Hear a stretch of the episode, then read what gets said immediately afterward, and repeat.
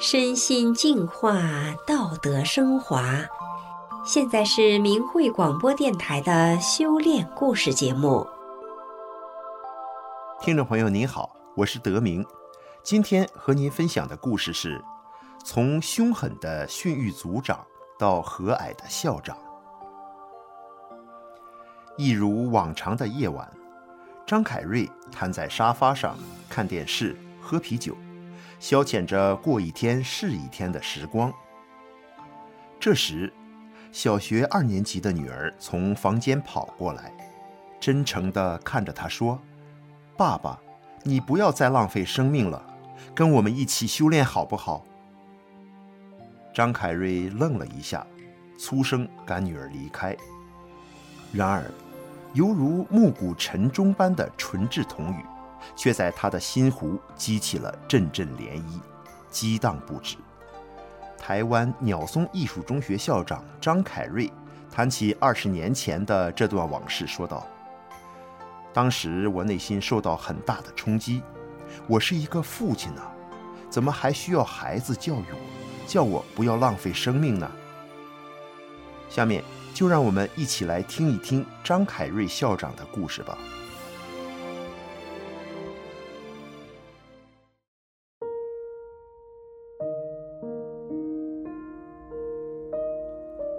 我是来自台湾的凯瑞，说来很有意思。我的母亲、妻子和三个孩子都说法轮功很好，而我却花了三年的时间去反对和抵制。然而这一千多个日子以来，家人修炼法轮功后的变化，犹如穿石的水滴，一点一滴融化我心头的冷漠与坚冰。一开始。是我妻子先接触了法轮功，当时我认为这只不过是她的又一次切换信仰罢了。既然觉得之前的都不好，换一个也无妨。可是慢慢的，我觉察到妻子强势的个性变得柔软，长期困扰她的坐骨神经痛、尿血等疾病也逐渐痊愈。接着，大女儿、二女儿、小儿子。还有罹患心脏疾病的母亲，都跟着妻子一起学练法轮功。往后的日子里，他们再也没有用过健保卡了，再也没有麻烦我载来载去的去医院检查了。其实我是从小在农村长大的，对于天地有着自然的敬畏。我认为信仰之事，只要能劝人向善，我都乐见其成。可有一天，大女儿居然告诉我，她看到一个浅绿色、圆圆的法轮在旋转。这时，我开始忧心了。从小我就被大人教育要敬鬼神而远之，我知道他们是存在的，但我不去碰触，把自己顾好就行了，也不做伤天害理的坏事。可是，一旦他们接触到我的孩子，就不行了，那我就要保护家庭，保护孩子。我就据此提出质疑，并反对家人修炼法轮功。那段时间，中共对法轮功铺天盖地的迫害也刚刚开始了，酷刑惨绝人寰，一场没有硝烟的战争席卷了上亿的中国人。与此同时，海外正义的力量也风雨无阻、前仆后继地涌进，其中包括我的妻子。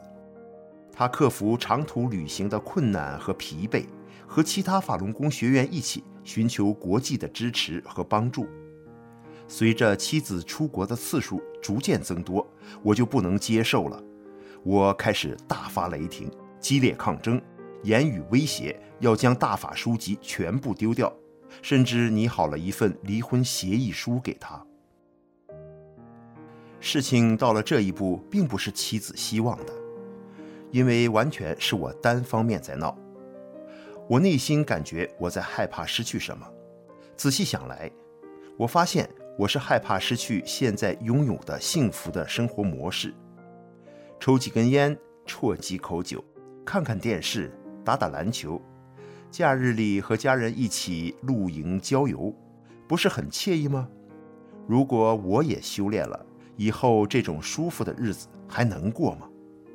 就这样，我一边追求着生活上的享受，一边感受着家人修炼后家中的宁静和祥和。慢慢的，我感到心中抵触法轮功的那堵墙，就在这样的拉锯之下，开始摇摇欲坠了。有一次，妻子去参加当地法轮大法修炼心得交流会，为了照顾三个孩子，我不得不也跟着去了。当时我在场外很自然地叼根烟，心想，上千人的场合，总得有个烟友聚集地吧。可是，在附近转了几圈后，却发现，除了我之外，没有看到任何一个人抽烟。好奇之余，我仔细观察这些人的面容举止，他们看起来个个宁静祥和，仪态万方，不但士农工商、男女老少、出家人、外国人都有，甚至具备一定的社会地位，包括医生、教授、律师等等。但是面对中共政权的压力，法轮功学员们始终如一地展现出和平理性的气度，更让我心中升起由衷的敬佩之意。我很好奇，是什么因素让他们克服内心的私与恶，散发出善良稳定的力量？尤其看到朝夕相处的两个女儿，每天写完功课后，仍然能够定下心来练功学法。真是让我刮目相看。有一次，女儿和我们分享她天幕看到的情景。她说，在肮脏乌黑的泥泞之中，有许多小虫动来动去，但仔细一看，它们都是人。这时，法轮大法的师傅伸出一双大手，从泥里把人们捞起，大家都很高兴。爸爸也在师傅的大手里。可是爸爸好像不喜欢被捞起来，一直想从指缝间溜下去。女儿还看到许多人正在爬山，有人努力攀爬，不留恋美景，轻飘飘地快速上升；有人却原地踱步，拖泥带水，甚至走着回头路。而爸爸就是一副不想往上爬的样子。还有一回。女儿盯着我和妻子的婚纱照看了半晌后，很兴奋地跑去和妻子说：“我看到爸爸脑壳里面有一个万字符耶，可是却被厚厚的东西包住，不像我们一样可以清楚地看到。”听着女儿生动的描述，我心底的细微之处被深刻撞击了。孩子天幕中看到的景象和我当时的处境不谋而合。我能感受到这些情景背后所带来的讯息，真是直接剜挖我心灵深处所留恋的不舍的东西。一天，女儿清脆真诚的呼唤：“爸爸，你不要再浪费生命了，跟我们一起修炼好不好？”就如当头棒喝般敲碎我最后那一点残存的心墙，我终于对自己说：“那就试试看吧。”我听完李洪志师傅的九天讲法班的录音后，隔天深夜突然一阵清醒，我明显感到小腹有个东西在旋转。妻子知道后惊喜地告诉我，那是师傅正在给我下法轮。原本不敢相信的，曾一度怀疑的是迷信的事情，却在自己身上真切体会到了。当我放下成见，重新阅读法轮大法的著作后，发现自己过去的视野和思维是局限而混沌的，而《转法轮》一书没有华丽的辞藻，没有增强气氛的语句，却将我带入了奥妙无穷的新天地。很多以前一直存在的疑惑，比如生命为何而来，生命的意义何在，这些从生命、宇宙、时空。万事万物，从宏观到微观的概念，在书中都有着完整系统的论述，简直令人拍案叫绝。我这才意识到，三年前的一叶障目使我错过了什么。我心里除了愧疚，更多的是感激。我很感谢大法师父没有放弃我，费尽苦心地安排许多人和事，一点一点地敲去我厚重的障碍和人的壳。原来，生命的幸福不是为了享受生活过程中给人带来的感受，而是为了返本归真，同化真善人宇宙大法。这一点，我终于在修炼后深刻地感受到了，一下子明白了自己存在的意义与价值，对世界有了完全不同的诠释。没多长时间，我轻松戒掉了十多年的烟酒。当时，我在学校担任训育组长，管理学生时难免要装得凶狠，故意制造出震慑的响声。如果遇到学生打架抽烟，更要用激烈的方式教训他们。修炼不久后，我就在厕所逮到了一个孩子躲在里头抽烟。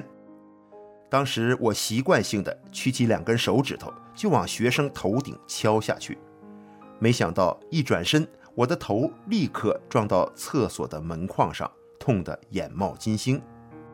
那一刻，我马上就意识到，我是个修炼人，不能再像以前那样用不真、不善、不忍的方式去对待学生了。想到我过去花了很多心力在学生身上，管学生时我会装得很凶，会用激烈的方式去教训打架抽烟的学生。但是结果并不如意。记得一次毕业典礼后，一个我曾经用心对待的学生，竟然骑着摩托车，叼着烟，故意在学校门口绕行一圈给我看。现在的我，从心里由衷地升起对学生的理解和慈悲，在和他们说话时，我的心态和以前完全不一样了。我发自内心地珍惜每一个学生。珍惜和他们互动的机会，我会思考自己还能给予他们生命什么样深远的帮助。我感受到学生们对我不再阳奉阴违、敬而远之了，而是真心的喜欢我、亲近我。二零一三年，我开始任职鸟松艺术中学的校长。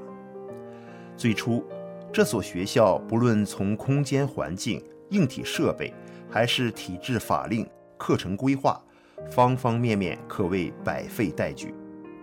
这些年来，我和默默付出的老师、志愿工、家长们披荆斩棘，将一所位处旷野的偏乡学校成功转型成精致的艺术学校。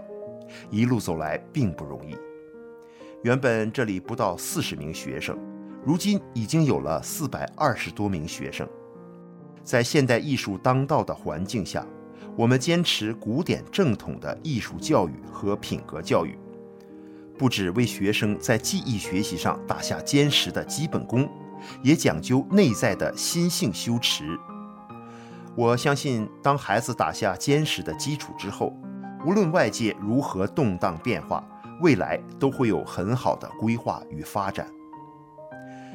我庆幸自己最终选择了法轮大法修炼，使自己的生活变得踏实和有意义，不是为了自己，而是更多为了别人。